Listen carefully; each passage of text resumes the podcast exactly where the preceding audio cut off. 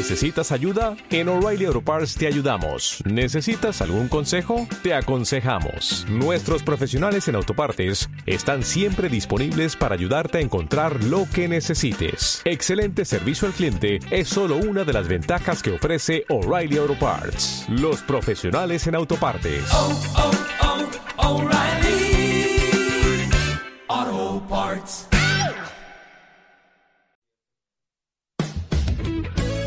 Estilo Betis. Toda la actualidad del Real Betis Balompié en Neo FM. Presentado por Adrián Bedia.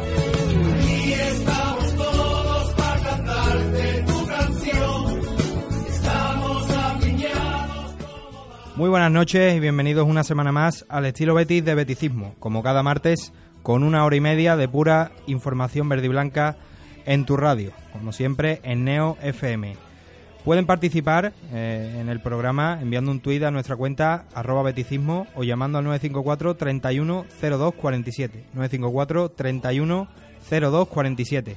Como siempre, con la, con la actualidad y el mejor análisis verde y blanco en un fin de semana en el que ha habido partidos de las secciones verde y blancas que analizaremos, por supuesto, pero que no ha tenido el plato fuerte de, de casi todos los, los findes, que es el partido de- del primer equipo. Así que esa ausencia, pues, pues tendremos que cubrirla y esperemos que sea con, con llamadas de, de los oyentes que, que interactúen y, y al fin y al cabo hagan el programa con nosotros, que es lo que se ha basado siempre. Madrid, es buen día para reflexionar. Esta final de David campeonato. González, buenas bueno, noches. que me he colado. Que bueno, buen día para reflexionar sobre el final de campeonato que nos queda, ¿no? Eh, eso- esos últimos Cierto. partidos, que va a ser un bloque ya importante de partidos. Que bueno, ahí nos vamos a jugar ya entrar o no en puestos europeos. Así que, bueno.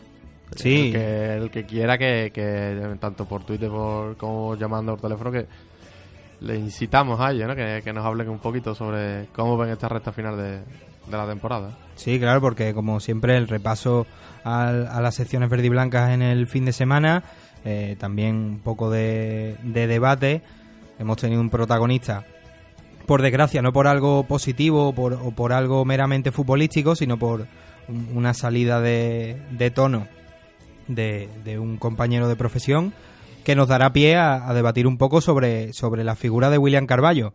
Eh, para el que no lo sepa, pues ha sido protagonista por, por unas declaraciones de- del compañero de Cadena Cope, eh, Paco González. Pero eso será en el, en el segundo bloque, porque como siempre eh, empezamos con, con el repaso a las secciones verde y blancas en un fin de semana que ha tenido dos victorias y un empate y, un, y una derrota. De esos cuatro partidos, David, tú has podido eh, ver detenidamente dos de ellos, el Betis Féminas y el Betis Deportivo. Así que El em- futsal no, no se pudo ver por, por televisión, por eso no, no lo hemos visto. empieza, empezamos por el que quiera. Esperamos, como esperamos la llegada de Andrea. Pablas del femenino también, empezamos por el Betis Deportivo, si, si te apetece. Sí, per- perfecto, perfecto, porque eh, incidencias de- del transporte público sevillano nos impiden contar con, con Andrea Sánchez, nuestra analista de- del fútbol femenino verde y blanco. La tendremos en unos minutos, así que me parece bien empezar por el Betis Deportivo, un Betis Deportivo que volvió a, a tropezar y, y bu- y sigue confirmándose como, como una irregularidad andante. Eso es, volvió a, a tropezar en algo que le, le pasa muy a menudo, que al final no es... No, no cierra los partidos, siempre deja puertas abiertas. En esta ocasión yo sí que le voy a echar un poquito de, de cuota de responsabilidad al míster con, con los movimientos que hizo desde el, desde el banquillo, porque el Betis estaba, jugó mejor, eh, hay, hay que decirlo. eh, como casi todos los partidos, ¿no? Suele, suele jugar bastante mejor que, que el oponente, atacó muy bien, eh, pero es que delante tenía un, un- un buen equipo que se sabía cerrarse, un equipo muy trabajado, un equipo que, Jerez, que, que repartió bastante, eh, tanto en patadas, pérdida de, tiempo con balón.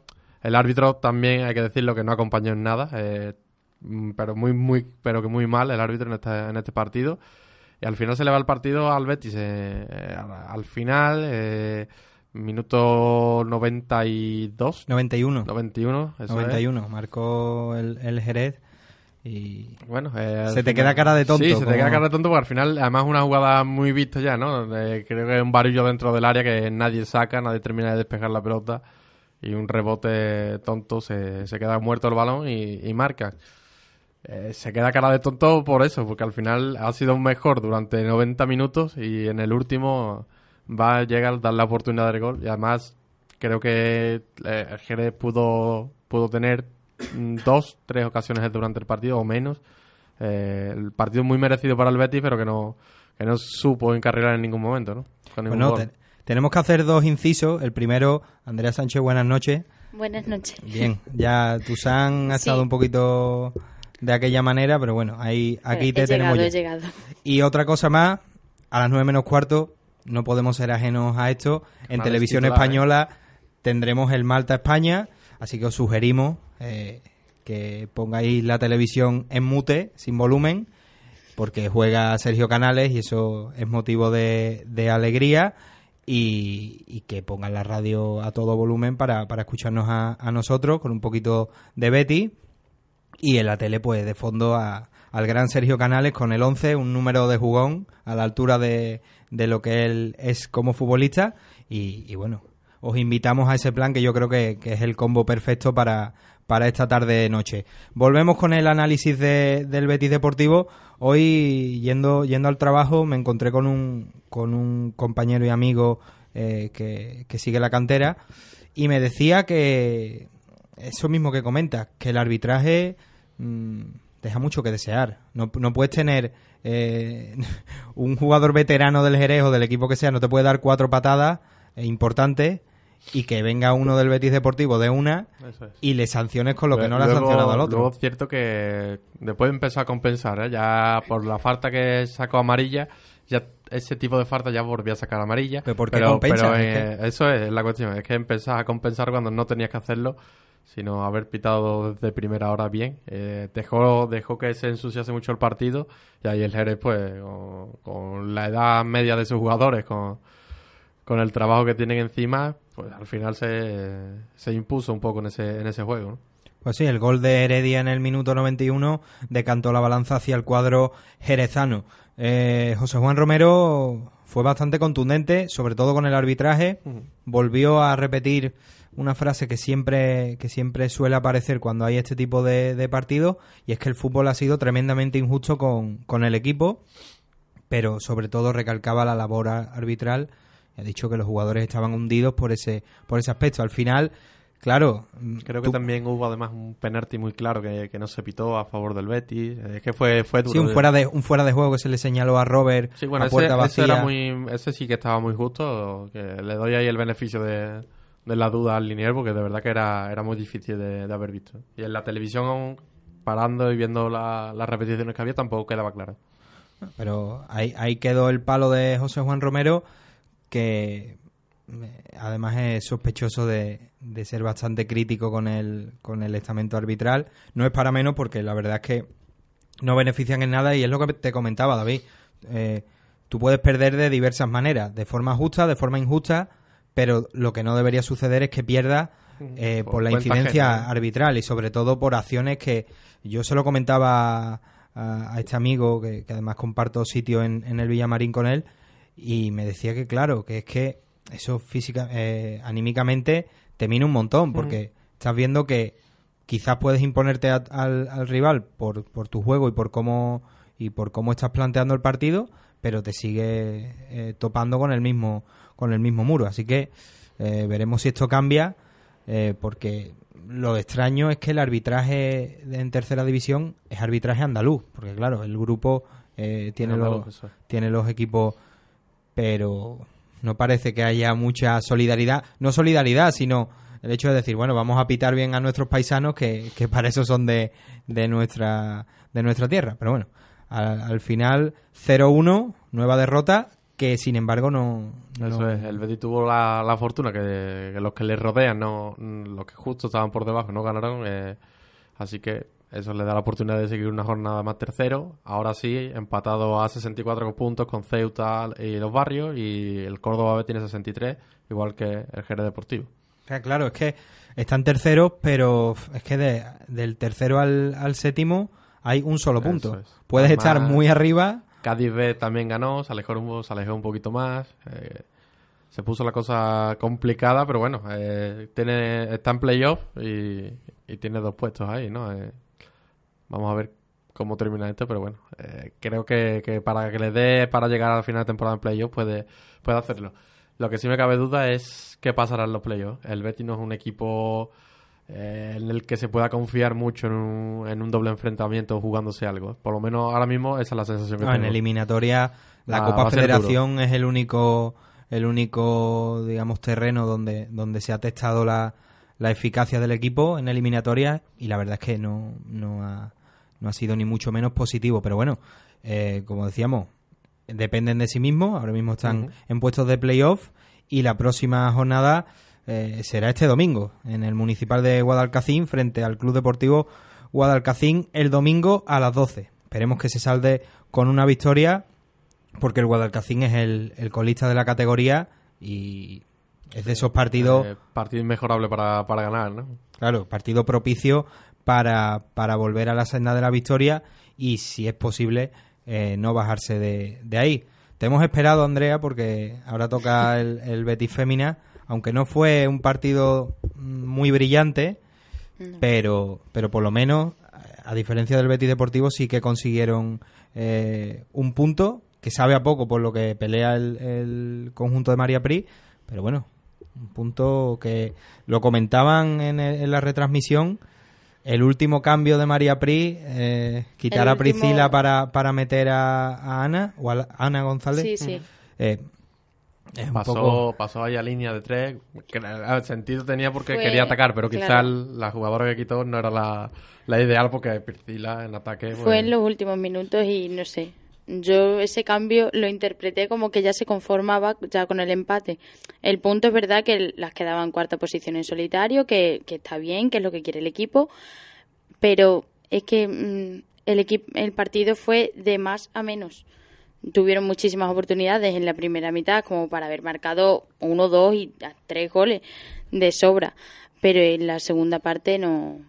El Rayo adelantó líneas y, y incomodó no, mucho al equipo. Solo en la segunda parte lo que le achaqué es que no, no supo cómo atacarle al rayo. No. ¿eh? No- se encontraba cada dos por tres con, con ese muro y no, no había manera de.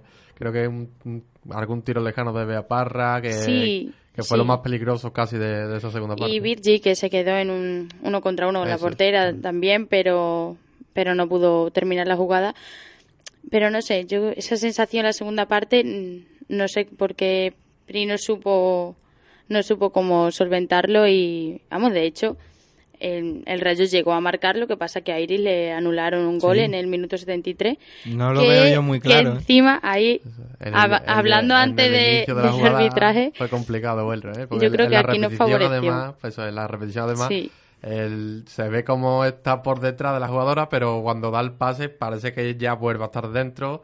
No sé, Es una cosa muy eh, rara. Desde luego- estaba muy, muy ajustado. Salió la y entró de la- eh, del fuera de juego y no, no se sabe, no, por lo menos en las repeticiones No, ninguna no. se ve tampoco clara que puede ser. Y además fue un auténtico golazo, ¿eh? de- Sí. de. Sí, sí. Desde luego las imágenes son bastante pobres. Son Es un- dudosas. Es un, bar de aquella manera, sui generis, con B, eh, con B de burro, pero bueno, es lo que hay, es de lo que se dispone y por suerte pues benefició al Real Sí. Betis Fémina, que si nos centramos en el arbitraje, a ver, yo no sé si es porque, porque barro para casa, pero eh, había un montón de faltas, sobre todo a Bea Parra, que no pitaba ni una. No sé si es porque ya, mm, porque ya al final lo está viendo a, a- centímetros, pero desde, desde la retransmisión se veía que eran faltas claras. No, en general el arbitraje en la Liga Iberdrola la, la verdad es que deja mucho que desear. Pero es verdad, a Bea y a Priscila también le pasó en un par de ocasiones que se, que se quejó y se vio cómo se quejaba de que era una falta tras otra y no y no había nada a favor, pero Bueno, Priscila ya lo dijo aquí en el programa Sí. que, que era, era bastante quejica con, con el arbitraje, que siempre protestaba mucho. Al fin y al cabo, cuando tienes un peso en la liga y, y eres veterana... Hubo, hubo un momento en el partido que eh, le pitaron una falta por cargar la espalda de, de la defensa, como que la había arrollado un poco, y tal como le pitó la falta, se giró Priscila y le dijo al árbitro, acuérdate de esta falta que me has pitado Sí. porque me la van a hacer ahora, ¿eh? Claro, en plan ella decía, vale, sí, como que he puesto las Pero manos, pero al es que a mí me la van a hacer. Entonces, No, es verdad que, bueno, Bueno, al final, si, si es un arbitraje discutible, luego tienen que tener un poco de permisividad cuando te están protestando, porque eh, yo creo que en su fuero interno está diciendo, me protestan con razón porque, Claro. porque algo hay. Pero bueno, fue un duelo bonito, además hubo, hubo bastante ambiente allí en, en Vallecas y hubo detalles que, que podríamos calificarlos de históricos. Uno de ellos es que dos entrenadoras eh, Sí. eran las que dirigían, eh, como vulgarmente se dice, el cotarro, Irene Ferreras y, y María, María Pri. Pri. Eso es positivo, porque al final son las dos únicas entrenadoras que Sí. hay en la, en la categoría. son las dos únicas. Vamos, Irene Ferrera es su primera temporada en, en la Liga Iberdrola. No sabemos qué hará de cara al futuro, pero bueno, a mí es un, es un dato que me gusta mucho que, que cada vez pues sean más. Y bueno, Pri, por lo que he visto, finaliza contrato, si no me equivoco, esta temporada. Uh, Pues eso no, ese dato no lo sabía yo. Sí, me estuve informando y, y ella había firmado contrato hasta la temporada de 2019, entonces Pues está Ay, eso ahí cuidado, un poco ¿eh? abierto y has abierto ahí un tema que, que habría que solventarlo. Yo creo que el Real Betis se está caracterizando últimamente por Renovar, acometer bien las es. renovaciones. Ya se ha renovado el último a Francis Guerrero, que para muchos pues era una renovación sin más que no que no importa demasiado, pero bueno, mm, tomen nota que, que María Pri, pues bueno, eh, Vamos, no- si no me equivoco, yo creo que sí, que es así y yo creo que es una renovación que debería hacerse sin duda, vamos.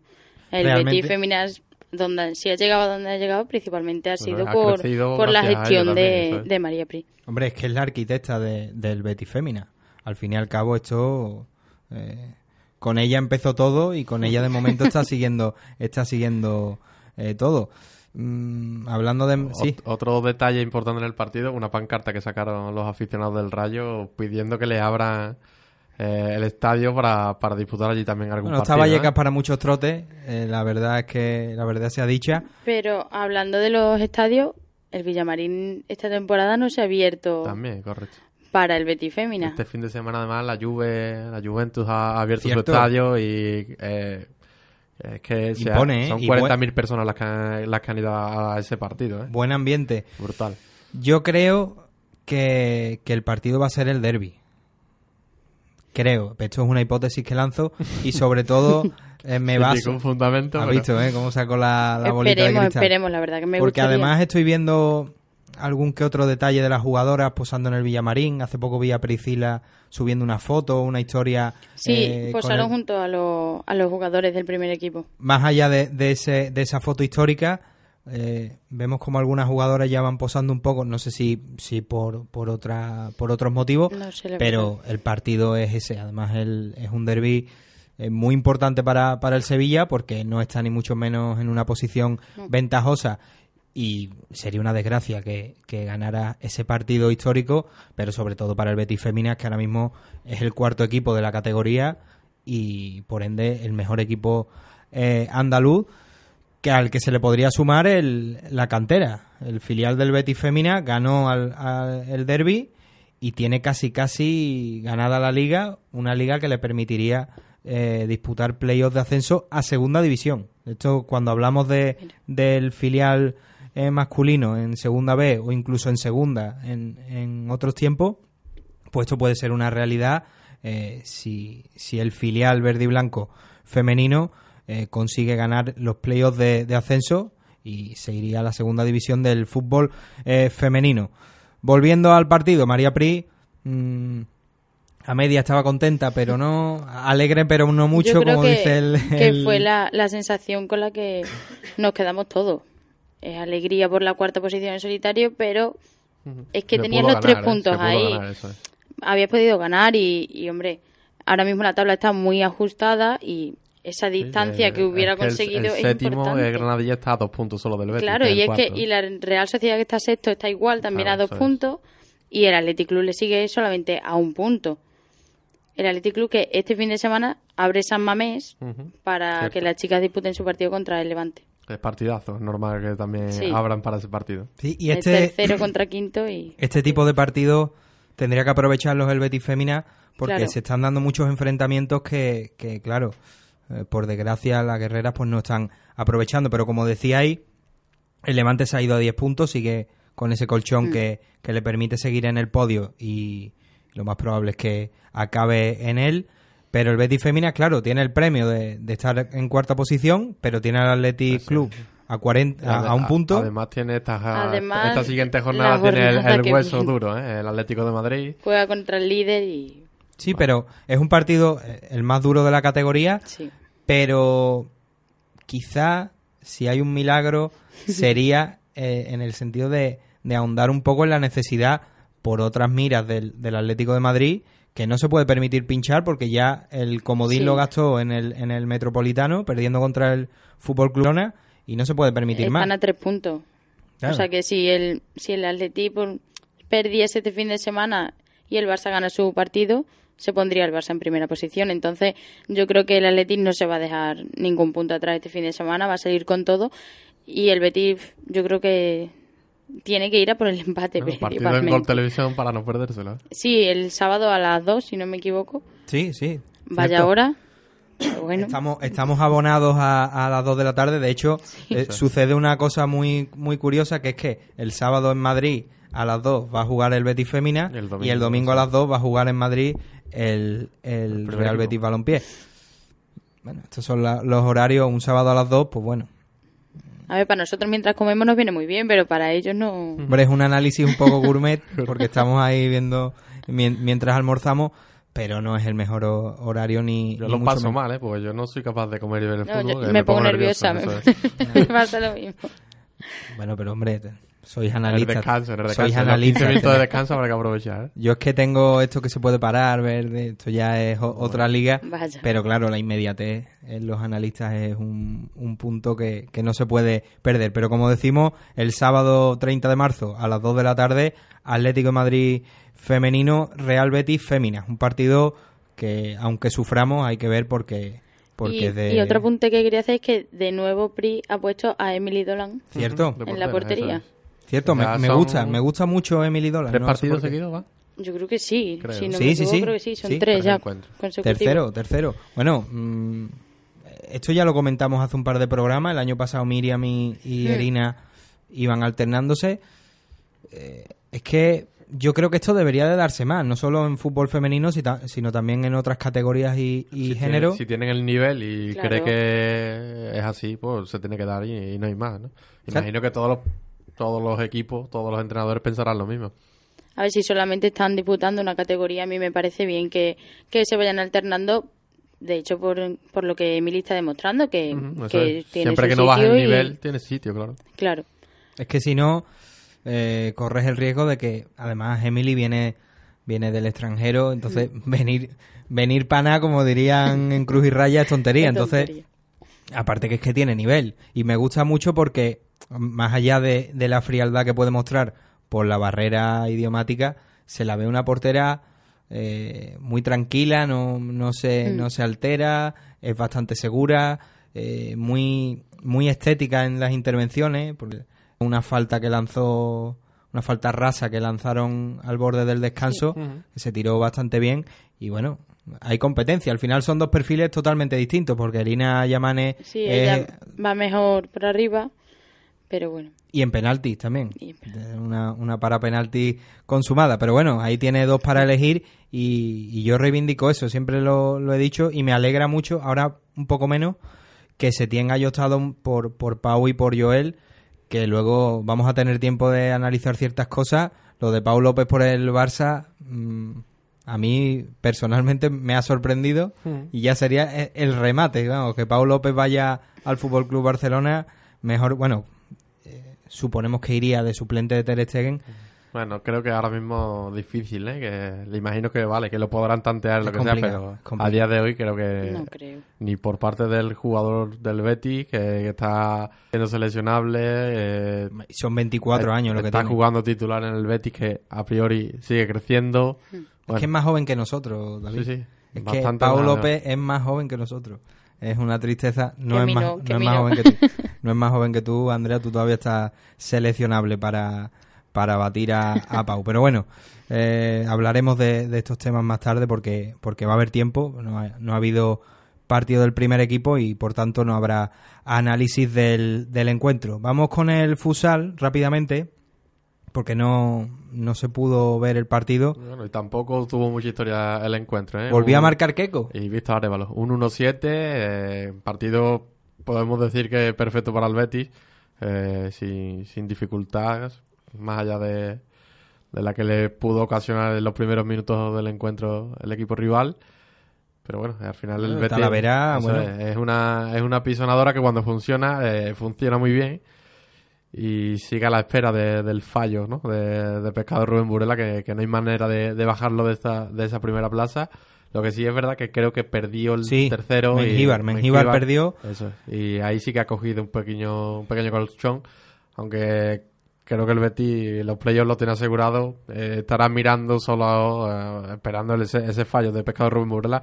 Que ya digo que va, va a costar que, que lo haga dos veces, que es lo que tiene que hacer. No, parece, parece imposible, pero eh, se le da valor al, al segundo puesto, pero realmente quedar más arriba y más abajo te vas a Sí, enfrentar mismo, a, te vas a enfrentar a casi lo mismo. Lo, entonces, lo bueno, que al final, si, si vemos los puestos de playoff, ahora mismo está el Pozo y, y Barcelona dentro, lo que haría que llegase hasta el séptimo, que es el Córdoba, si no me equivoco. sí, próximo rival, además del al final, si va séptimo, eh, eh, igual que le pasó al Betis eh, la temporada pasada, que entró en, en playoff porque quedó séptimo y estaban los dos filiales dentro eh, de los puestos.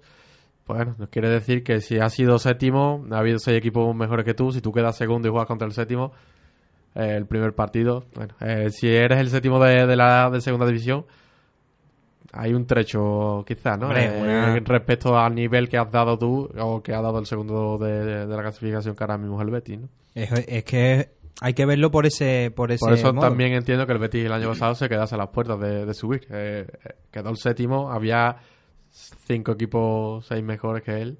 Es que, es que claro, es trampa porque si tú accedes porque dos equipos que están por delante tuya Mm. eh, no pueden disputar los playoffs, claro, tú sigues siendo igual de bueno o malo contra Eso los de arriba que, que, que lo eras antes. Entonces, pues ahora cambiarían las tornas porque el, el Betis Futsal, yo creo que incluso tropezando y quedando tercero, se demostraría Sí. que puede ganar Sí, perfectamente. no, no, Este año además ya ha demostrado que, que el rival a batir es Pescado Rubén Burela, que está por encima de- del resto de equipos, eso sí, sin dudarlo.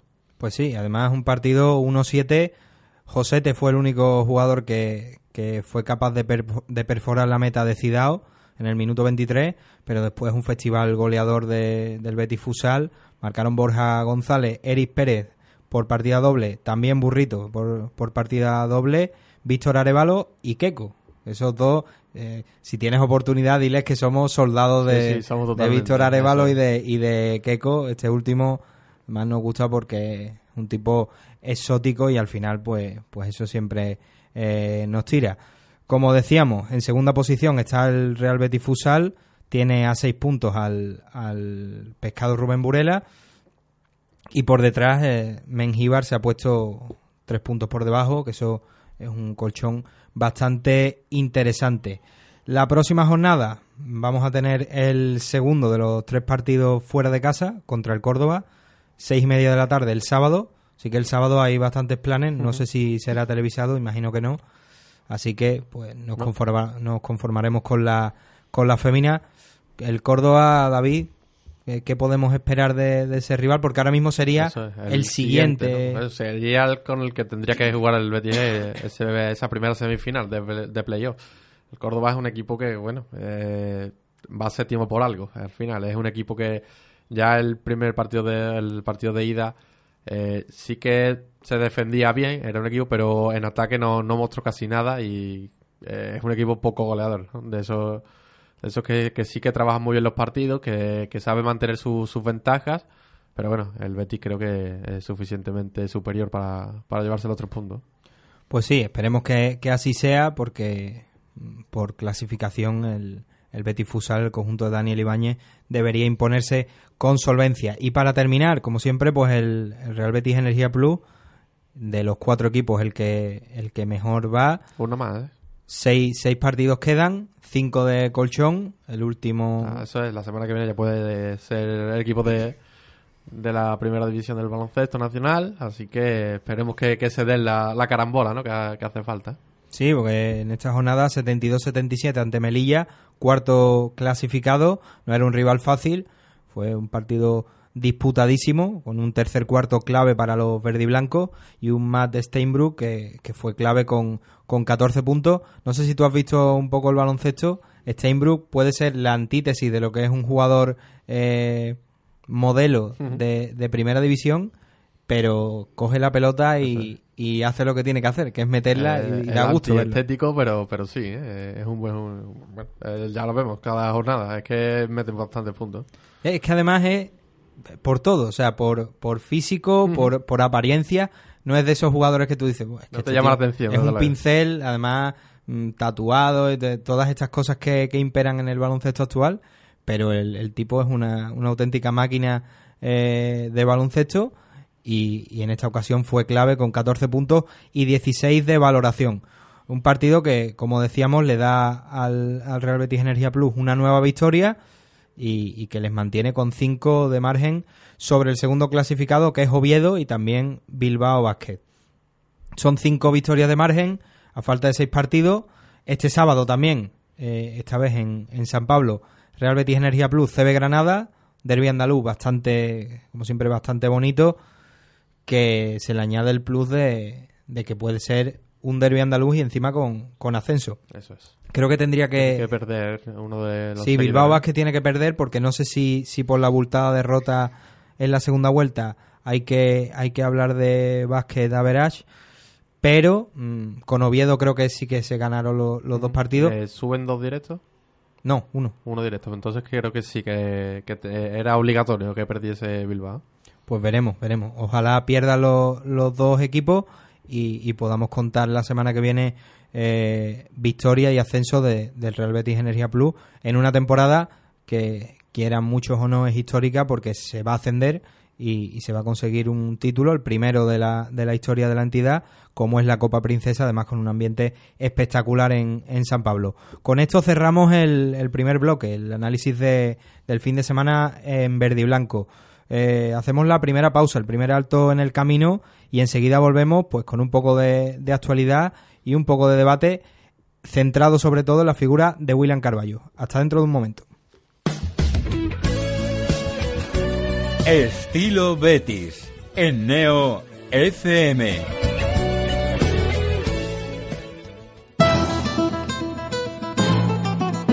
La voz de la cultura. La voz de la actualidad. La voz del deporte. La voz del talento. La voz de la juventud y de la experiencia. Neo FM es la voz de nuestra esencia.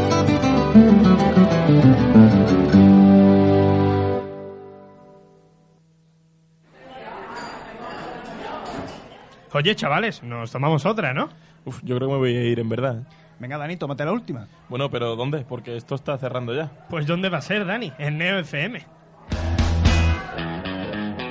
Vuelve a la radio hispalense el único late show que se emite a la hora de la siesta. La mejor ración de humor canallita y comedia traviesa mediante historias, imitaciones, música, redes sociales, monólogos, invitados especiales Todos los miércoles de 6 a 7 de la tarde en la 90.4. y también en nuestro Facebook, La Última y Pa' Casa. En nuestro Twitter, La Última Neo. Y nuestro iVoox, La Última y Pa' Casa. ¡Venga a tomarte la última con nosotros!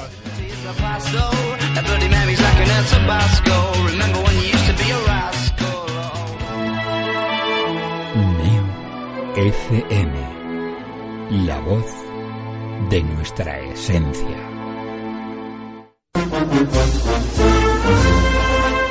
Una primera luna llena de la primavera. Una llama al cielo entre lágrimas de emoción. Una saeta al anochecer bajo el sonido de las bambalinas. Un intenso aroma a incienso y azahar que recorre las callejuelas de Sevilla. Una semana que nunca acaba. Una pasión llamada esperanza. Fran Gutiérrez les trae cada lunes a partir de las 10 de la noche toda la pasión y toda la esperanza de nuestra Semana Santa. Pasión y Esperanza, el programa cofrade de Neo FM.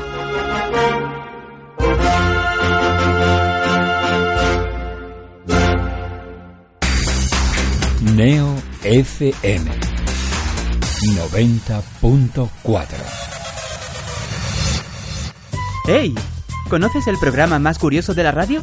¿Sabías que las personas que saben más de un idioma tienen menos riesgo de contraer Vamos a hablar demencia? un poquito de eso, de lo que son las ciudades ideales. lo que- ¿Sabías que el polo sur es mucho más frío que el polo norte? De acuerdo con varios estudios, su consumo desmedido tiene relación directa. El Vaticano abole el Index Librorum Prohibitorum. Sevilla del siglo XIV. Raíces del Sefarad. Presenta a uno de los superhéroes más conocidos de todos los tiempos, Superman. Toda una amalgama. Los martes de 22 a 24 en Neo FM.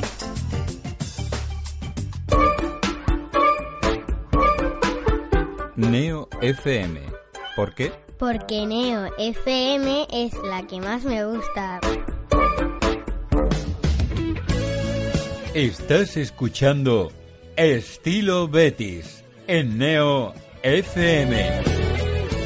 Ya estamos de vuelta en el estilo Betis de Beticismo.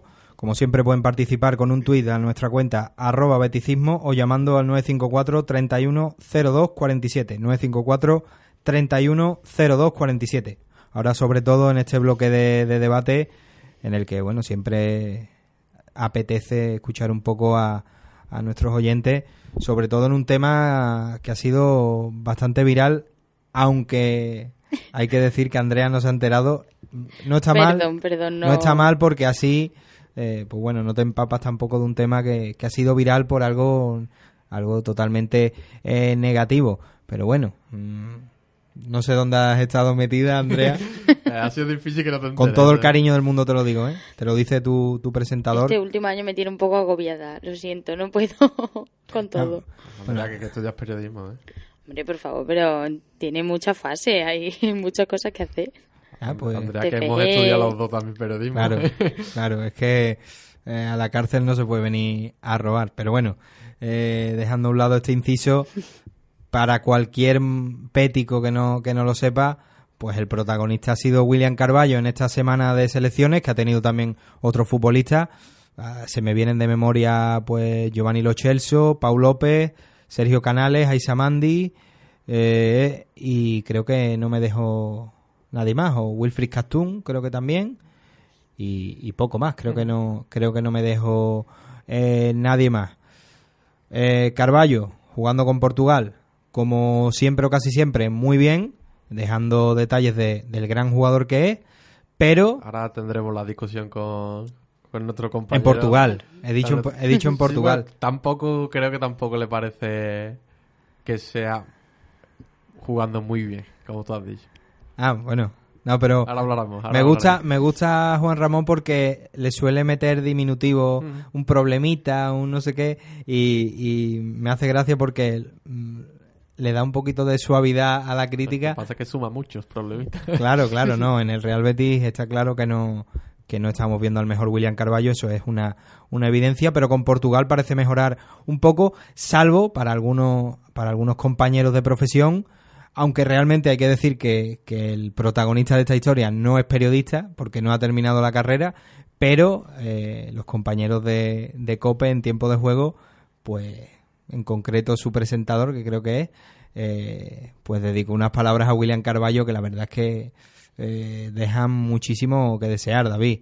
Más allá del, del análisis o de la ausencia de análisis, Más bien eso. eh, el racismo es algo que no, no se debería de, de tolerar, sobre todo en un profesional de, de la comunicación de tantos años y de tanto prestigio. Vamos, yo más que racismo que creo que es una ofensa personal que no que, que la bueno, sueltas- más allá de la eso- sueltas como, como si nada. Ya ya tuvo el caso aquel de- del jugador del Atlético de Madrid. Sí, eh, Víctor Mollejo, sí, de sí. Mollejo, eso es, que le llamó feo así por porque sí.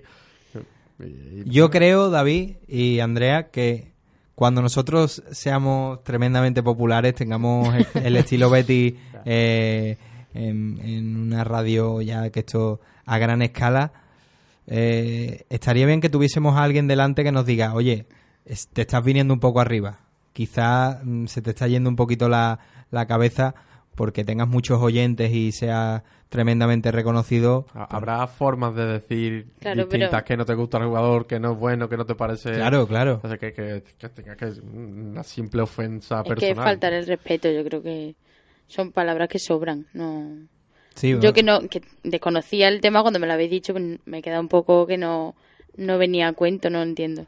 Bueno, antes de, antes de hablar con Juan Ramón Lara, nuestro analista, que como siempre está un poco missing, lo, lo encontraremos, prometemos encontrarlo. Vamos a ir i- introduciendo un poco el tema aquí con, con los colaboradores. Andrea, ¿a ti William Carballo te parece un gordo no profesional? No. Fuera parte del color de piel, que eso no nos importa demasiado, No, obviamente no. pero es cierto que Carballo no está siendo ni mucho menos el Carballo de, Portugal. Hay cosas que le fallan y no y no termina de dar ese rendimiento. Yo no sé personalmente a ti qué te parece la temporada de, del portugués y, y si le ves mejorando sus prestaciones. A ver, a mí sí me está gustando la temporada que está haciendo. Es verdad que no da lo mejor 100% en todos los partidos, pero yo creo que el Betis ha estado sometido a mucha presión cuando ha jugado en varias competiciones. Ahora, bueno, pues ahora veremos cómo vuelve de, de este parón de selecciones, pero yo creo que, que es una pieza importante en el equipo y, y para nada estoy de acuerdo con, con las palabras que, que han dicho sobre él. David, yo no sé, tú eres un poquito más cañero con, con William. Sí, porque al final es un jugador que no, no- En Portugal, por ejemplo, lo vemos jugar siempre por delante de, de un pivote. En el Betis es, es un pivote claro. Y bueno, quizás esa fase de sacar la pelota sí que le, está costando mucho. eh, no me quiero meter mucho los tácticos porque creo que Juan Ramón sí que quería entrar mucho ahí.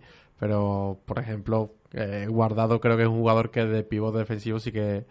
Bueno, más que de- por ser pivote defensivo, porque sí, sí que sí que sabe quizás hacer esa salida de, balón que mejor que, que Guardado, que, que Carballo. Por ejemplo, Carballo es un jugador que... Esta frase se la había quitado Juan Ramón, pero defiende con la mirada más Sí, que... la defensa visual, mira, es. yo tenía, tenía un equipo con, con mi padre y mi hermano eh, y se estilaba muchísimo. Ah, Era- la éramos defensa bastante, visual, ¿no? éramos bastante malos y yo siempre lo solía decir eso, que, que defendíamos bastante, bastante visual. Claro, eh, el que suele defender eh, de forma visual o es baloncesto y es LeBron James porque Mm. es su economía de- del partido o directamente es que por físico Carballo tiene tanto flow como LeBron, ¿eh? Sí, sí, además ese bigotillo eh, Se que- lo da. Pero es eso, es un jugador que, que no recupera tantos balones como creemos que, que debería hacer. Un jugador que está más tiempo corriendo detrás del rival que, que robando la pelota. Y al final, si eso sí que, que va restando. Quizás en el estilo del Betis le, le está costando adaptarse a eso, porque no es un jugador que sepa hacer esas cosas, esas ayudas que a lo mejor el Betis corre mucho hacia atrás cuando defiende, porque suele dominar a los equipos contrarios y los equipos contrarios suelen hacerle bastante contragolpe y ahí sí que sufre más Carballo que por ejemplo Guardado que si, es jugador que sabe ir más, mejor al corte o, a las ayudas. Eh, puede mejorar eh, Carballo. Quizá cuando ju- juega siempre con un doble pivote lo vemos más aireado no un jugador que, que se puede mover mejor con balón que, que ocupa zonas del campo donde está mejor al final es un poco verlo con perspectiva y, y saber si es capaz de moverlo ese tiempo para que aporte más. ¿no?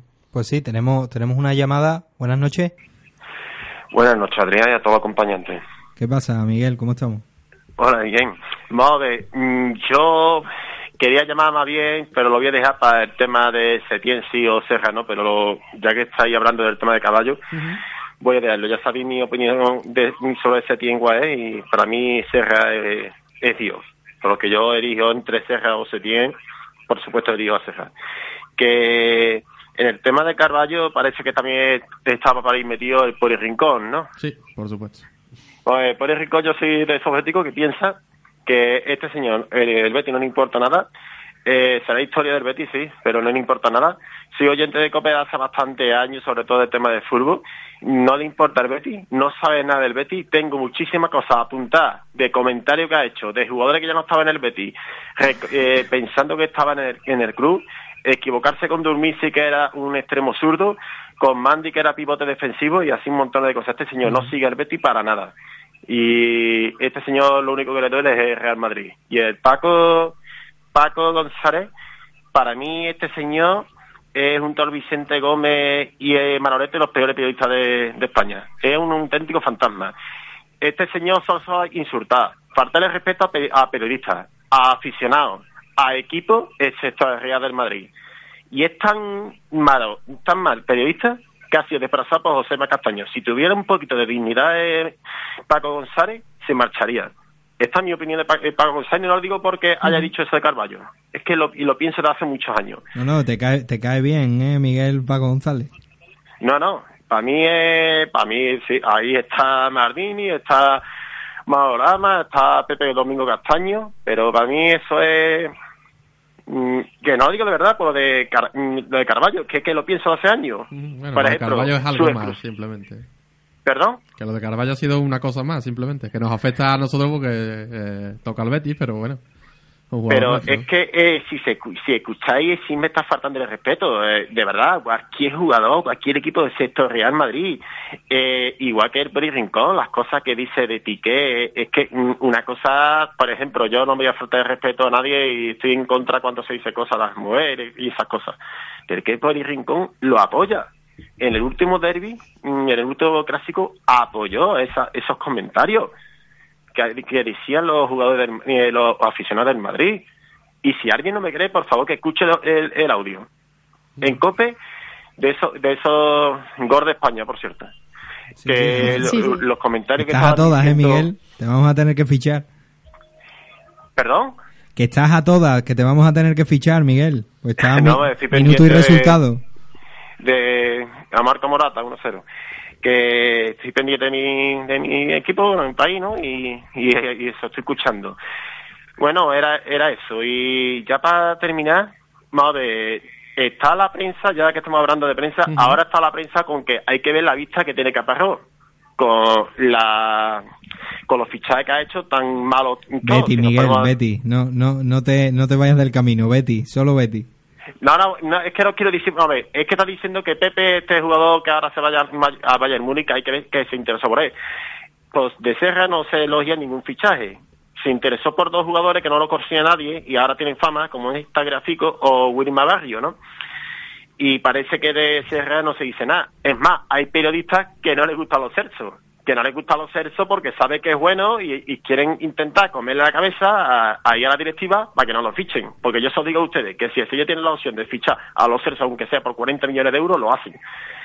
Y nada, y ya, ya para terminar, suena Brahimi. Me encanta Brahimi, ¿eh? Un media punta de estos modernos, corte Iago Farque, asistente con gol y se puede aclimatar a varios esquemas y a varios formas de juego. Sí, además ya jugó en España, jugó en el, en el Granada. Así que eh, buen fichaje. Me gusta más Héctor Herrera, pero bueno, eh, si podemos quedarnos con Brahimi, pues también está muy bien. No sé si quieres añadir algo más, Miguel. Verdad que te hemos dejado eh, No, no. carta blanca, como siempre, y te has, que- te has quedado a gusto, las cosas como son, no, no se puede negar. Mm, No, y, eh, ya está. Yo no quiero comentar más nada. Dejo el tema de 7 y Serra, ya se ha quitado mucho tiempo. Y vuelvo a decir que si se sigue los audios que hacen Rincón o Pe- eh, Pepe o Paco Castaño, perdón, Pepe- mm, Paco González. Paco González, lo del último clásico, eso da vergüenza. Eso da vergüenza las cosas que dijeron ellos dos. Y esto lo pienso de hace muchos años sobre esas dos personas. Bueno, buenas noches y mucho Betty, señores. Se ha quedado a gustísimo, Miguel. Las cosas como son, vamos. Se ha quedado a gustísimo. Ha hecho un buen, un buen análisis él de, su, de sus opiniones que tenía guardadas y Sí, sí. como siempre se agradece. Es que a mí si me lo hubieran hecho, estoy por irme a la cama y, y- y dormir. Pero bueno, al final esto, esto es lo que hay. Cuando uno comenta, pues se expone a estas cosas. No solemos hacer esto, digamos, esto, estas secciones off topic, pero es que realmente hay poco de lo que hablar en el Real Betis, por suerte, porque ya llevamos unas semanas que uf, eh, estábamos ya un poquito intoxicados de tanta, de tanta información, pero mm, si se dan estas cosas, pues hay que, hay que decirlo y, y no pasa absolutamente nada porque al final los aludidos somos son otras personas. Ya tenemos a Juan Ramón Lara al teléfono. Juan Ramón, ¿qué tal? Buenas noches y además os escucho muy bien hoy. Bien, perfecto. Bien. Una, una alegría, una alegría. Hemos estado hablando con un oyente, con Miguel, y, y se ha despachado a gusto con, con Paco González. Tú me pusiste en la pista de, de un de un artículo en el que en el que salía yo. La verdad que si me contrataran, pues estaría un poquito mejor, me tanto salir en artículos, pero pero la historia la historia es clara. Mm, es el comentario de, del periodista está fuera de todo lugar y sobre todo es un análisis que bueno un no análisis eh, totalmente paupérrimo Hombre, va a empezar de ignorante porque si los futbolistas algunos están hasta los que parezcan manchotes es gordo, eso es segurísimo. Luego William Carballo gordo no está, eso lo podemos asegurar. Pero aparte de una falta de respeto profesional y personal a un tío que, bueno, habrá será más o menos lento de movimiento, a uno le gustará más que a otro, pero es un jugador profesional de cierto nivel. Yo que esas cosas no las comprendo muy bien, Eh, vamos, son comentarios más de barra de bar o de Twitter, desgraciadamente, que de un profesional de la radio. No, lo, lo curioso es que eh, Poli Rincón, que estaba al lado, que secundaba la- las declaraciones de- del periodista, eh, además me, me pareció gracioso porque lo comentó David en el, en el grupo de Beticismo, que segundos antes estaba dudando de, de qué temporada individual era mejor, si la de Sergio Canales, que ahora mismo está jugando eh, con Malta, 0-1 va ganando el combinado eh, nacional, o la de William Carballo. Yo creo que no hay color. Entre el cántabro y el luso, pues no, no hay mucha duda. A lo mejor lo estaba diciendo irónicamente, pero bueno. Hombre, yo lo que me parece una prueba más es del extremismo en el que se mueven los comentarios futbolísticos, porque William Carballo, mm, vamos, y todos caemos en eso, pasa de ser un día un, como dijo el impresentable señor este, un jugador con sobrepeso y desastroso a ser un jugador maravilloso que se, se tiene, lo tiene subexplotado y así estamos con el péndulo para arriba y para abajo siempre. Y hombre, yo creo que William Carballo es un buen jugador, que tiene nivel para jugar en el Betis, eh, sin duda, y que ese ayer jugó muy buen partido, por cierto, con Portugal, pero que también tiene sus limitaciones y que no yo personalmente pienso que no vale los 18 millones que se pagaron, que fue una cosa excesiva, vamos, teniendo en cuenta que creo que el de Nilsson aparte creo que es el fichaje más caro de la historia del Betis y creo que tampoco está en ese nivel como para dar un salto de calidad al equipo que merecerían 18 millones de euros. Dicho lo cual es un buen jugador y, y poner en duda su profesionalidad está fuera de lugar y ayer demostró que es un jugador muy aprovechable para el Betis también. No, lo que está claro es que el libreto táctico de Portugal no es el mismo que el del Real Betis y esa exigencia ya le pesó. Es un jugador totalmente distinto, pero yo siempre sostenía la misma teoría con, con Riza Durmisi. Veía un jugador con mucho potencial ofensivo, pero que tácticamente era un mal estudiante. Era un tipo al que le quedaban bastantes asignaturas y, el ejemplo más gráfico era que Eder Sarabia siempre eh, estaba bastante bastante encima del, del jugador porque no era capaz de, de adaptarse a lo que se le pedía. Eh, con Carballo yo creo que más que más que el libreto táctico eh, se debe a una cuestión física. Mm, estábamos hablando un poco del concepto que, que acuñamos en el grupo de defensa visual. Está claro que cuando él arranca en ataque con balón eh, suceden cosas porque tiene un buen pase eh, cuando mira hacia adelante, pero cuando le toca retroceder para defender eh, es un poco es un poco lento. La, esa es la realidad. Sí, claro, es que es un jugador que engaña bastante porque la sensación física que da es de jugador que ocupa mucho campo y que sencillamente parece que es muy bueno. Pero claro, tiene un problema mm, y no hay que tener mucho cuidado con la famosa palabra lentitud porque todo el mundo dice, oye, pero que la- lo que tiene que correr es el balón, no el jugador.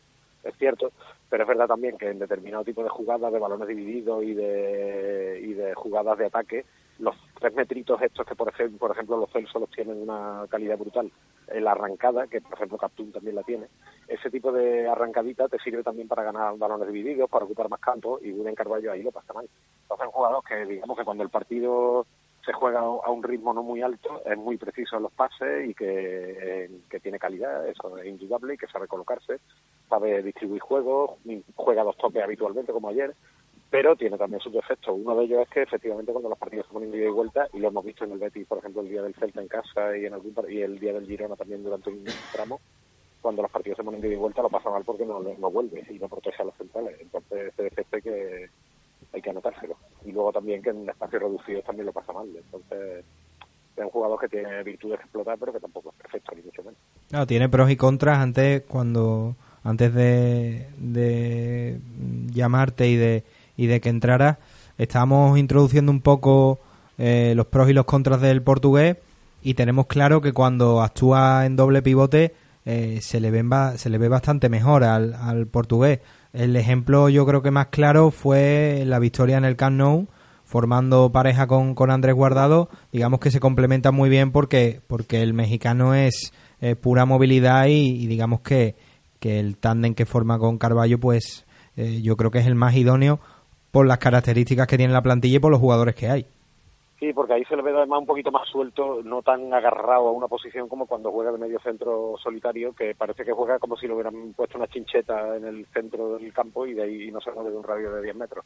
Y es verdad que ayer, por ejemplo, jugó en realidad, en cuanto a altura de juego, porque se está hablando mucho de ese tema, en cuanto a altura de juego no jugó diferente al Betis. En el Betis eh, juega con tres centrales por detrás y ayer jugó con dos, o sea que no estaba jugando más arriba, sino que se permitía descolgarse más. O sea, él estaba en realidad viendo el fútbol más o menos en la misma posición que lo que en el Betis, pero cuando la jugada, la jugada avanzaba, en vez de quedarse atado en la zona de medio centro puro, se descolgaba como si fuera un interior un poquito más arriba, llegaba a zonas de remate y eso ese recorrido sí lo, lo puede aprovechar bien. Entonces es verdad que yo personalmente es una cosa que sí me parece un poco criticable en los planteamientos del Betis, la insistencia está en el famoso 3-1-4-2 o como se le quiera llamar, en jugar con el sistema de tres centrales y dos carrileros, eso lo tenemos claro, pero luego si nos hacemos un recuerdo de los partidos del Betis este año ha alternado entre dos maneras de jugar, una como dices, con doble pivote y tres delanteros, y otra que es con un solo pivote, dos interiores y dos delanteros. Y este segundo sistema, el otro día estuve haciendo un estudio estadístico Eso de es. los partidos que se han jugado con ese sistema y está funcionando bastante bien. que se pasen, Juan Ramón, que se pasen por tu, por tu Twitter, que ahí ya hay unas tablitas muy bien explicado esto. ¿no?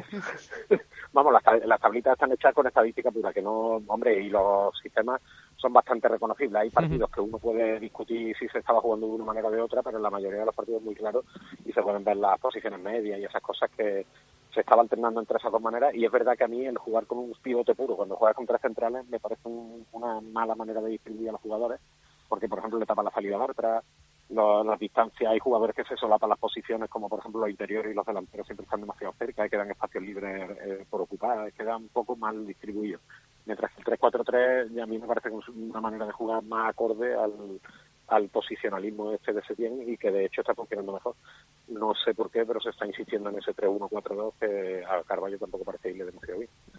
Claro, y si, y si hacemos un poco, si somos un poco egoístas con el resto de- del equipo y hacemos un poco de, de fútbol ficción, ¿cuál sería el esquema eh, a priori más beneficioso para, para Carballo? Quizás un 4-3-3 con, con el de pivote, pero no con tantos centrales en vez de 3-2. Incluso he escuchado a gente decir que, que Carballo podría jugar de interior. A mí me parece un poco arriesgado, teniendo un pivote detrás y, y él con más libertad eh, la- ofensiva. La, situación de Italia de, en Portugal es esa. El partido anterior jugó Rubén Neves de pivote, eh, ayer creo que Danilo Pereira de Loporto, así que, bueno, eh, Es que jugar juega puede jugar ahí, Ahí sí, lo que pasa es que yo creo que se le ve con problemas cuando, porque Sí. en esas posiciones evidentemente te aprietan más, o sea, es una cosa casi obvia que mientras más adelantado estás en el campo, más menos espacio tienes para jugar, eso es natural. Entonces cuando él juega de interior no tiene el manejo de pelota en corto que tiene Guardado, que tiene Canales, o que tiene, no digamos, los Celso, que juegan de una manera más natural en ese sitio, o Iniesta, o Xavi, en fin, eh, ejemplo histórico. Yo no lo veo en esa posición. De hecho, el, el partido de Portugal de ayer sí jugó la segunda parte un poco ahí y tocó bastante balón, pero en el partido anterior jugó efectivamente, como dice David, en 4-3-3 y él estaba de interior y prácticamente no rascó bola, porque los compañeros en, espacio reducido no se la echaban. O sea que también yo creo que me temo que una vez más se está haciendo setienismo y antisetinismo con el caso Carballo como con todo en este Betis y se le está tirando tiritos indirectos a Setién con Carballo como muñequito de pim pero en fin parece que es el signo de, la temporada del Betis peleando contra Setién o con Setién Bueno, lo que está claro, tú decías que era, que era un jugador eh, caro, realmente con los tiempos que corren, 18 millones para el Betis sí, sí es una cantidad importante, sobre todo porque supone eh, elevar un poco el, el gasto en fichaje. Desde que llegó Serra Ferrer, la verdad que desde los tiempos del Opera con Sobi, eh, Mar González y algún jugador de estos, no se veía tanta No se tiraba tanto de tanto dinero. Eh, 18 millones por Carballo parece poco, pero ahora mismo si un equipo viene con 18 20 Te pa- parece el- mucho en el contexto Betis. Si a lo mejor viene Claro. un equipo de la Premier, eh, quizás es un fichaje que se pueden permitir ese- Sí, como sí, a- ese a Palé. tres o cuatro más. ¿no? Hombre, a mí me parece un jugador, ya digo, exactamente para el nivel del Betis no me parece nada barato, desde luego. Y vamos, comparativamente con la Inés, por ejemplo, que se han invertido creo que 9 millones en juegos de 19 años o con cualquier otro Bartra, que no creo que no llega a los 10 millones, y no digamos ya Mandy o cualquier otro jugador de este estilo, yo creo que no justifica la diferencia de nivel. Además, vino en unas circunstancias un poquito especiales. Yo tampoco, mm, vamos, ni estoy muy informado del tema, ni, ni creo que sea un tema fácil de saber. El famoso asunto de la pelotera que hubo en Portugal en su equipo cuando salió, que por lo visto había una especie de permiso especial para que los jugadores pudieran rescindir contrato por, el, por la situación violenta que se había dado. Sí, Es un poco porque- el caso. Sí, porque, lo, porque los ultras de- del equipo amenazaron a, a los Le- jugadores. Le ha salido al Atlético, por ejemplo, creo que le Sí, puede Gel- salir Gelson. caro ahora, ¿no? Eh, fi- fichó, firmó a Gelson. Sí, es que, es que el Atleti hizo lo contrario que el, que el Betis. fichó el Atleti lo firmó gratis. pleiteó para llevárselo gratis y el, y el, el Real Betis lo que hizo directamente es te pago lo que haya que pagar y, y no hay... Seguramente le costó más barato que, de No, lo que eso, se esperaba. ¿eh? eso está claro, pero mm, si el Mónaco finalmente no se queda con, con Gelson Martin, no sabemos si tiene cláusula, eh, opción de compra, perdón, eh, por, por el portugués, pues veremos un caso eh, de tribunales y de juicio, pero con William Carballo no, no parece. Claro, es un caso parecido. Pero vamos, como llevamos diciendo desde el principio de temporada, un jugador que ni es tan malo como al principio de temporada creían algunos que parecía que habíamos fichado un paquete de dimensión mundial. Es un jugador que lleva una trayectoria respetable en el fútbol, que tiene ya cierta edad y que no nació ayer, vamos. Eh, pero claro, tampoco hay que pre- pretender, como los de la mejor plantilla de la historia, que William Carvalho es el mejor mediocentro del mundo. Hombre, pues tiene sus limitaciones y como estáis diciendo, si el Betis jugara en 4-3-3, como pivote pasaría problemas defensivos y como interior pues tampoco llega porque no tiene el juego en corto que debe tener un interior porque sus movimientos son lentos, entonces en espacios cortos lo pasa mal y tampoco es que sea un goleador porque ahora resulta que es un, llegador, que yo no sé cuántos goles ha metido Carvalho en su vida, vamos, o sea, hay gente que está vendiendo unas motos un poco raras por ahí. Sí, sí. Entonces, un jugador estimable, que ha jugado en el Sporting de Lisboa, que es un buen equipo, pero que tampoco es primera línea europea y que, bueno, que está bien para el Betis, pero ya está, que no hay que darle tampoco un, un caché de estrella mundial, me parece. Sí, me, me sorprende eh, que vendan esa moto. En Heliópolis, digamos que los garajes están ya bastante ocupados de, de, de ello. Pero veía la estadística del partido de ayer, creo que eran cinco tiros a puerta. Es una de las características que a mí más me, me, irrita de, de Carballo. Mm, no tiene demasiadas opciones claras, pero nunca, nunca opta por, por el disparo. Le recuerdo una, creo que fue contra el Fútbol Club Barcelona o, o contra el Celta, sí, contra el Celta fue eh, un disparo a puerta que da la sensación de que, de que si se prodigara más en ese aspecto, podríamos ver eh, como mínimo opciones claras de, de gol, pero no, no, no se prodiga en ese aspecto. Sí, es verdad que es un jugador que tiene buen ah, tiene buen tiro además, vamos, que tiene buena pierna para disparar con potencia y como buen jugador alto y, y bastante musculado tiene buen disparo a puerta. Pero es verdad que ahí entramos en la famosa discusión de si en el Betis hay una especie de consigna de no tirar a puerta, que por cierto ha habido también polémica esta semana con el asunto este de si parece que han desmentido solemnemente la afirmación de que el Betis es el equipo que menos tiraba a puerta de Europa de las cinco ligas. Que creo que aquí, me parece que fui yo el que pues, tal vez metí la pata, que pero vamos, que en la SER también lo dijeron a bombo y platillo, que, el Betis era el equipo que menos tiraba de la Liga Europea, de la alemana, la italiana, la española, la inglesa y la francesa, y parece ser que tiramos poco, pero no tan poco. Y es verdad que Carballo parece que se, se corta un poco. Yo creo que también tiene una razón que ya digo, esa lentitud de movimientos que tiene, que hay veces que le, cuesta tanto tiempo armar el tiro que cuando tiene un poquito de espacio para conseguirlo, no le da lugar, como dirían por aquí por Sevilla, a, armarlo y por eso hay veces que no dispara. Jugadores más chiquititos como Guardado arman el tiro en un momento y te sueltan el pepinazo y a Carballo le cuesta un poquito. No, está claro que, que entre el disparo y dar un pase hacia adelante, digamos, con cierto peligro, Carballo está por los segundos y no se le da mal. Yo recuerdo, le recuerdo bastantes pases, no solo en conducción, que también, que también los ha tenido, pero cuando Carballo mira hacia adelante y sobre todo en estático, eh, da bastante buenos pases. La realidad es que el Real Betis tiene, por así decirlo, 17 goles he contado rápidamente así en, en toda su carrera, ¿eh? Tiene 26 años. Claro, pero ¿cuántos años lleva jugando? Sí, sí, claro, claro, por supuesto. no está mal para su para su perfil en el campo. Pero digamos que tampoco es para ponerlo eso es, no. claro, de- llegada al área, digo yo.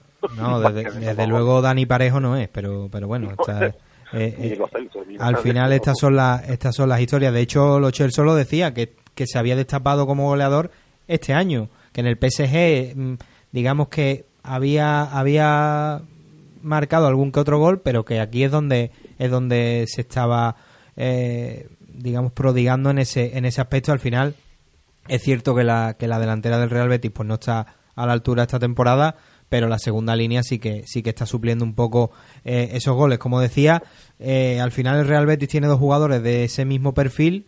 Eh, más o menos grosso modo eh, Javi García y William Carballo cumplen esa papeleta. No sé si, si me rebatí y, y la realidad es que William Carballo goza de casi todas las oportunidades y a Javi García se le ha dejado un poco en el ostracismo. Yo no sé mm, qué motivos le dais.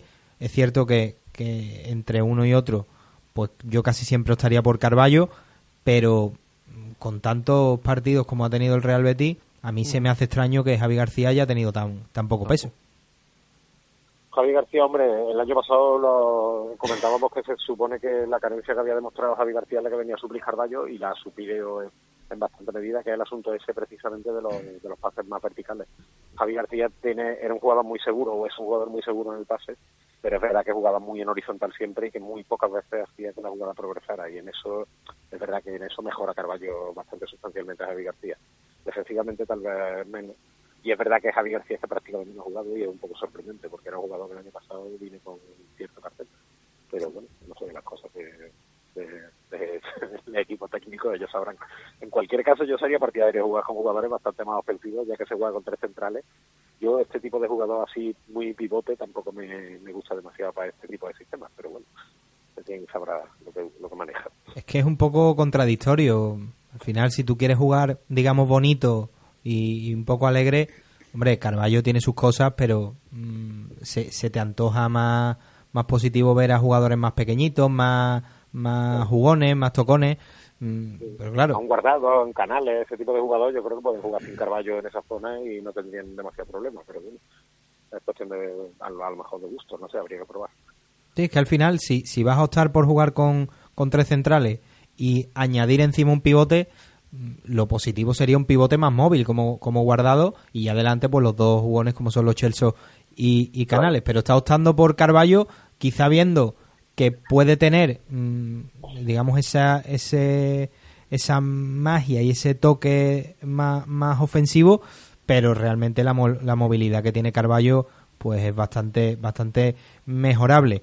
No sé si tienes algo más que comentar sobre Carballo, porque te voy a sacar otro tema que yo creo que, te, que te va a gustar. Nada, bueno, iba a poner el ejemplo del el otro día vimos en un partido de la selección que, el- que la selección atacó con, la verdad es que no estoy viendo ahora el, el partido de Malta, pero contra el primer partido que jugó de, Sí, contra de- Noruega. Contra Noruega, si recordáis, el Busquets se metió sistemáticamente como tercer central en, en jugada de ataque, que era casi todo el partido, porque el, Betis- el España tuvo el balón casi siempre, y los dos jugadores que quedaban como interiores, digamos, como, como medio centro, entre comillas, pero que tenían tres jugadores por detrás, eran este, Ceballos Y el del Valencia que estábamos hablando antes. Parejo. Ahora no, eh, parejo, exactamente, verdad. Gracias. y claro, son jugadores mucho más con fútbol de interior y más que se giran rápido, que tienen Ujú. buen pase también vertical y que no son tan estilo pivote. Yo creo que ese jugador, estilo guardado, canales, son más apropiados para este tipo de sistemas. Bueno, y el que no parece muy apropiado, vamos a, a tirar por otro jugador, es Riyad Budebut. Ha hablado desde tierra... Que te gusta sacarle ese tema, ¿eh? Es que no lo hago yo, es que yo no, ha prestado, yo no hablo con Budebut. Me gustaría porque siempre me ha parecido un tipo muy jugón, poco aprovechable en este Betis, pero él ha dicho ya claramente que su posición es detrás del punta, pero que si el míster lo pone en banda, pues no puede decir nada. Realmente, en banda, concretamente no lo ha puesto. Lo puso de segundo delantero con, si mal no recuerdo, con Loren. Y después, pues bueno, Hombre, a veces jugó en ese 3-4-3 en el que hay un, los dos delanteros de arriba están un poco metiéndose por dentro, que no es exactamente banda.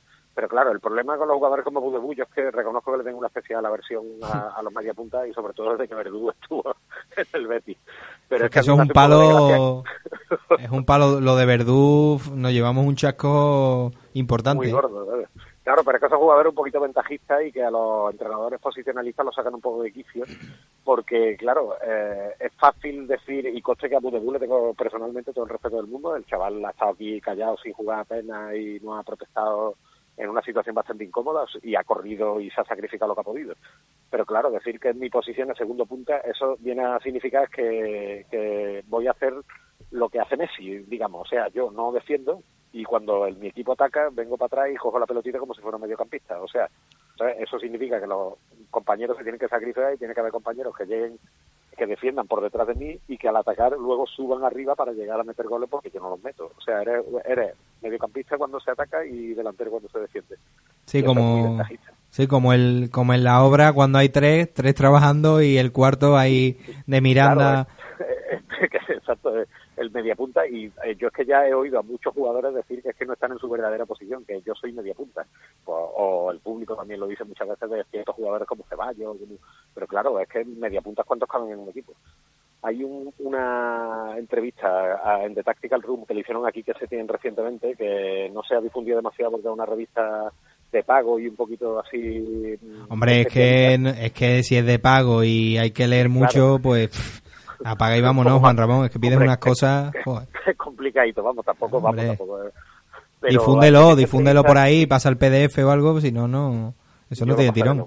Dejé alguna cosita en Twitter y decía aquí que Setién hablaba de un jugador de la selección española y del papel que hizo la selección española en el Mundial y hablaba de una manera bastante agria de cierto jugador al que no nombraba, pero que, Sí, que bueno. juega en un equipo que ha ganado tres Champions recientemente Sí, que sí. hay veces que juega y hay veces que no.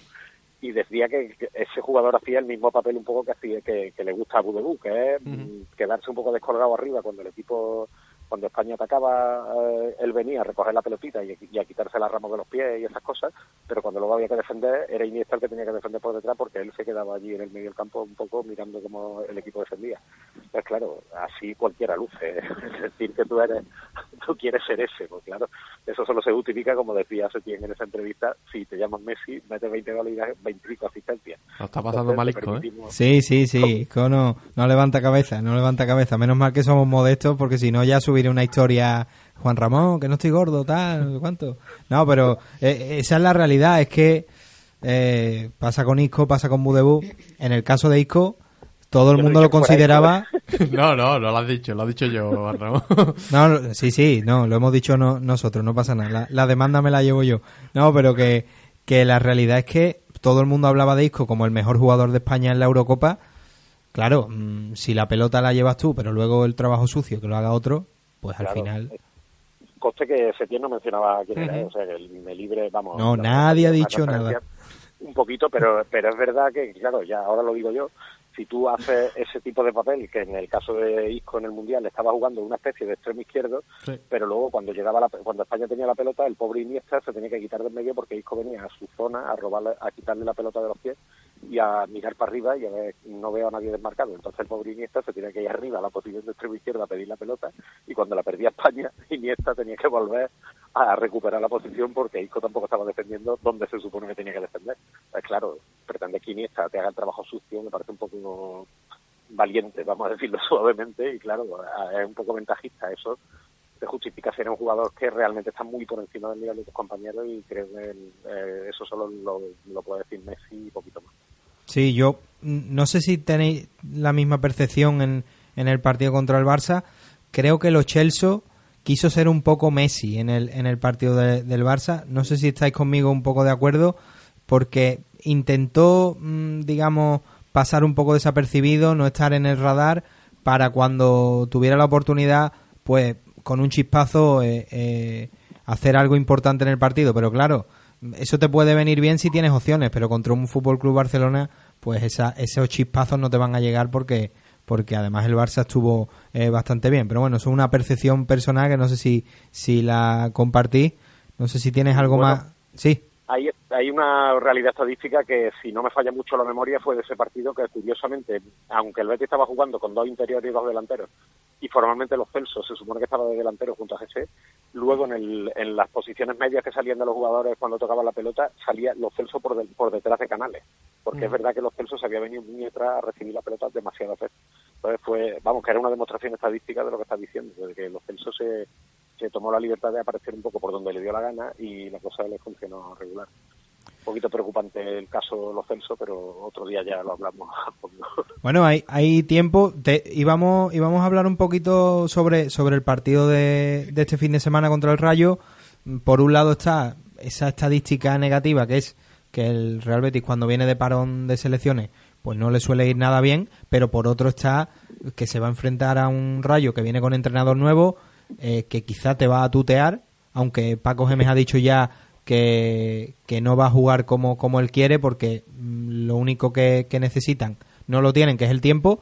Así que no sé cómo veis el partido. En el en clave Lo Chelso, eh, la Inés viene pisando fuerte. Y también hay otro nombre que, que empieza por L, que es Loren, metió el gol. Y yo creo que hay que darle un poquito también de, de oportunidades, porque no se puede estar hasta final de temporada con experimentos como el falso 9 mm, o, o Gese haciendo las veces de delantero. Si tienes un tipo que, bueno, has salido contra el Barça, es un poco engañoso, marcó, pero, Mm. pero hay que utilizar también un poco más al, al malagueño. Eh, David, dispara, que sí. Ah, bueno, no, te dejo a ti que, que como estás primero ahí, no, no, no sabes cuándo puedes entrar, te, te iba a dejar a ti primero. Eh, No, va- vale. Bueno, si quieres, venga, disparo yo. El, no, es verdad que sí, que, que volvemos un poco también a este ciclo, a este rollo ciclotímico de los futboleros, que Loren hace seis meses era una, la gran estrella del fútbol mundial que había emergido del Betis B. Mm, hace 12 o 13 meses era un jugador del Betis B que tenía 22 años y que estaba a punto de irse por la puerta de atrás y ahora otra vez vuelve a ser un jugador totalmente inútil para el fútbol de primer nivel. Y hombre, mm, exactamente ni una cosa ni otra. Es un jugador que tiene sus virtudes bastante estimables, técnicamente es bastante bueno y que tiene su sitio en la, yo creo que en una plantilla equilibrada y con, con un fondo de armario, digamos, de jugadores de la casa, tiene perfectamente sitio. Es verdad que yo creo que le toca un rol excesivamente protagonista y que tampoco es un delantero, por lo menos no ha demostrado todavía ser un delantero en el que se pueda basar un equipo que quiera estar entre los seis primeros de España. Y, y sobre los Chelsea, Laine, digamos que viene pisando fuerte, dejando a un lado eh, la fanaticada de México, que, que esa la pide siempre de titular, pero es cierto que cuando, que cuando tiene la pelota también es un poco engañoso cuando salió está contra el Barça. Bien, bien volcado ya. eh, los Celso es verdad que no hizo nada y eso lo, lo- lo- se notó mucho cuando salió Lainez porque sí que... Claro, de la nada algo. cosas, eh, pero creo que, que de momento le queda esperar. ¿eh? No, no creo que esté por encima de, de Gio y sobre todo de- en un partido de inicio. De hecho, en este partido creo que, que sí que va a tirar el Betis, se tiene sobre todo, por, por jugar con dos delanteros, por molestar el intento de sacar la pelota que tiene Gemes de- desde atrás. Creo que por ahí sí que, Pero que do- puede sacar un jugador como Lone, que además es un tipo muy pesado en la presión. Pero Loren y Sergio León, Loren y Gese, intuyo. ¿no? G6, G6, por supuesto. Porque Sergio León lo hemos borrado de, de la ecuación. Yo creo que Sergio León va a tener poquitas oportunidades. No sé. Si están todos sanos, creo que sí. Sí, yo a León ya prácticamente no le doy vamos, ninguna chance y me imagino que saldrá a final de temporada.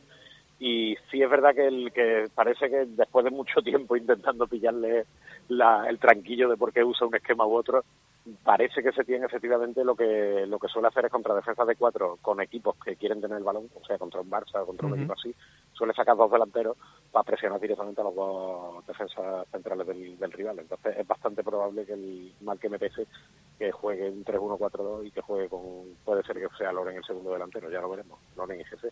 En todo caso, lo de los Celso yo no sé, no, me falta información porque parece que hubiera algo un poco, algo raro externo, no sé, pero parece que ha entrado una especie de, de presión futbolística que en todo caso no creo que justifique tampoco quitarlo del medio porque es un jugador que tiene una calidad muy, vamos, a mí sí me parece que tiene una calidad muy por encima del- de la media del equipo. Pero no sé, algo le ocurre porque no, el último me ha quedado así francamente. No, y sobre todo es que Setién tiene una papeleta ahí un poco delicada. Porque si ahora le, lo quita porque esté justificado por rendimiento, claro, los Chelsea a final de temporada puede decir, oye, es que me habéis quitado y yo a lo mejor no apuesto por este proyecto. Entonces Setién tiene que calibrar un poco hasta qué punto puede, puede quitarlo de- del, del verde y hasta qué punto tiene que, mantenerlo. Eh, sobre, el, sobre el tema de los esquemas, os pongo un poco en, en situación el último partido de Paco Gemes, si mal no recuerdo, con eh, contra el Real Betis. Fue un jueves de feria, no se me va a olvidar eh, nunca. Paco Gemes calcó el, el esquema de Quique Setién, metió tres centrales. Al final el partido lo desatascó Junior con un cabezazo espectacular. No sé si le dais oportunidades a, a ese esquema, porque no le, no le fue mal aquella noche a, a Paco Gemes con esos tres centrales y el equipo por nivel más o menos era, era prácticamente el mismo, aunque en este caso eh, el Rayo tiene, tiene un arma ofensiva que es Raúl de Tomás que, que sea cual sea el esquema va a ser va a ser peligroso. Fue con Las Palmas aquel partido, Sí, si no recuerdo mal. sí. Sí, uno de los últimos. del- Sí, pues es verdad que esa posibilidad, claro, ahí entra el ajedrez que juegan los entrenadores antes de los partidos, que es esconderse las cartas y que uno no sepa, vamos, hay la, la hora famosa que tienen ya con la alineación en la mano, en la que más o menos se pueden imaginar por dónde van los tiros del rival. Pero es verdad que también puede que, que nos encontremos con esa opción, que déjeme haga defensa de tres, defensa impar o de cinco, como se le llama, para calcar un poco. Es que, claro, el, el esquema del Betis hay un, un, un detallito que ha, que al que Betis la- le ha sacado mucho provecho durante mucho tiempo, pero que ya le han pillado un poco el truco, que es la posición de los carrileros. Los carrileros son mu- una posición muy incómoda de defender porque cuando el rival normalmente tiene defensa de cuatro, pero los dos carrileros del Betis están demasiado atrasados para que los cojan directamente los laterales y demasiado adelantados para que lo cojan los extremos que, vienen corriendo para atrás. Entonces es verdad que esa incomodidad se la quitan muchos equipos poniendo defensa de cinco también, emparejan carrileros y a tomar por saco. No sé, es una posibilidad que, que bueno, que puede que Gemes la use. Claro, y al final, bueno, Gemes calcaría a la Jet Set, porque al final Esteban Solari eh, llegó al Villamarín, te puso defensa de tres. Mm, El Real Madrid, quizá un- uno de los más vulgares que se vieron en el, en el Coliseo Verde y Blanco, pero le, le fue bien. Ah, salvando las distancias, está claro, porque no es lo mismo tener a, a Vinicius que, que a Cacuta, con todos los respetos. Es que es eso, es que claro, si tú por ejemplo juegas con el, con el esquema que estaba jugando el Sevilla con, con Machín, pues por ejemplo hay claramente los dos carrileros que quedan emparejados directamente con los dos carrileros que fueran del Sevilla, Nava y Prome o quien fuera, y ya ahí te quita esa ambigüedad de no saber quién persigue a quién. Eso en el, al Betis le ha hecho mucho, lo ha aprovechado muy bien y, todos recordamos partidos en los que los carrileros han hecho, en Junior en particular con el Milan, por ejemplo, verdaderos estragos porque se quedaban en una zona de nadie en la que nadie sabía cómo tenía que marcarlo. Ese puntito to- jugando, calcando la defensa de 5 te lo quita ese problema y por eso es probable o es posible por lo menos que lo use para coger. También va a ser interesante ver eh, el Betis cómo ejecuta esa, esa presión alta, presión por pérdida, porque al final el Rayo, si tiene que sacar la pelota y la quiere sacar jugada con, con los centrales que tiene, entre ellos podemos decir casi seguro que Amat es el, el más dotado técnicamente. Le conocemos, a Jordi es, le conocemos. Ahí, ahí va a tener un problema el Rayo y el Betis sí que sí que cuando hace esa presión post pérdida o presión directamente arriba, sí que el- la, la suele de ejecutar bastante bien.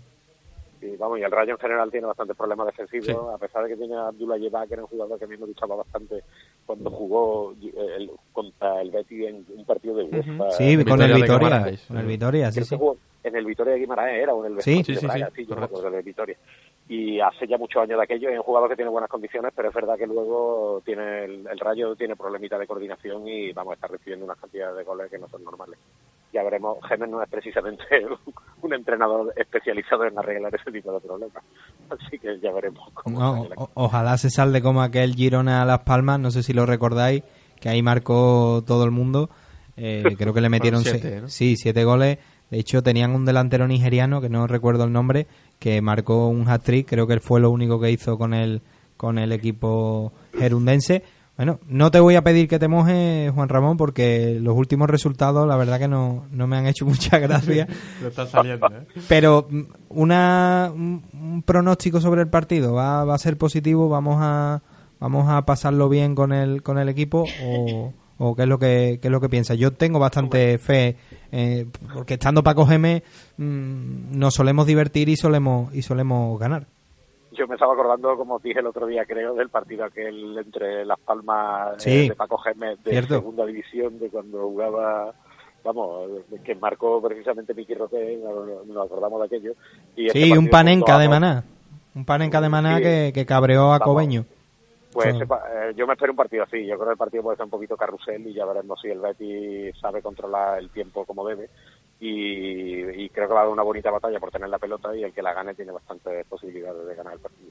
Bueno, pues espe- esperemos que la semana que viene, ya sea aquí en el estudio o por teléfono, pues analicemos una victoria del Real Betis. Feliz semana, Juan Ramón. Hasta el martes. semana y es, es probable que esté en el estudio. la semana que Bien, viene, si bien, lo celebramos, lo celebramos. Buenas noches. Venga, un abrazo, Juan Ramón. Adiós. Bueno, pues ya quedan dos minutitos, como siempre, posibles resultados, Andrea. Yo creo que el Betis va a venir bien del parón y digo que 0-2. Eh, mira, Y no. con Loren de delantero. Ah, o sea, has pasado de Tony a, a Loren. Sí. Ha venido con ideas nuevas. No, sí, claro. Vengo renovada yo también. Bueno, esperemos que sí, porque a Tony no está aquí, está en Italia, pero los ánimos de Andrea no, no le han sí, venido. sí, yo, yo lo sigo animando. Sí, donde síguelo animando porque si mete nueve goles, mm, eh, paquetito de... De sí, sí. David. 1-3. 1-3, Y mira. por cierto, no hemos hablado de, de esos rumores que han salido de fichajes. del Rumores, rumores. eh, que ha comentado nuestro oyente Miguel. Que oye, eh, lo de Brahimi, Héctor Uf, Herrera. me emociona, sí, sí. Ese coste cero parece que se va a volver a, a trabajar, ¿no? Esperemos que salga bien. Héctor Herrera creo que lo tiene hecho con el Atlético, Madrid, es. así que eh, me alegra, si no es al, al Real Betis que sea al Atleti, que se vaya el bueno de, de Héctor Herrera. Andrea Sánchez, un placer, como siempre. Igualmente, muchas Manque, gracias. Manque tu Sam, te tenemos aquí. Esperemos que, que la semana que viene con menos, con menos prisa. David González, un placer. Lo de siempre, el placer es mío y nos vemos la semana que viene. Y a vosotros lo mismo. eh, ha sido un placer. Tendréis el podcast subido a nuestro a nuestra plataforma. Lo tuitaremos en nuestra cuenta arroba beticismo. Y sin más, pues hasta la semana que viene. Adiós.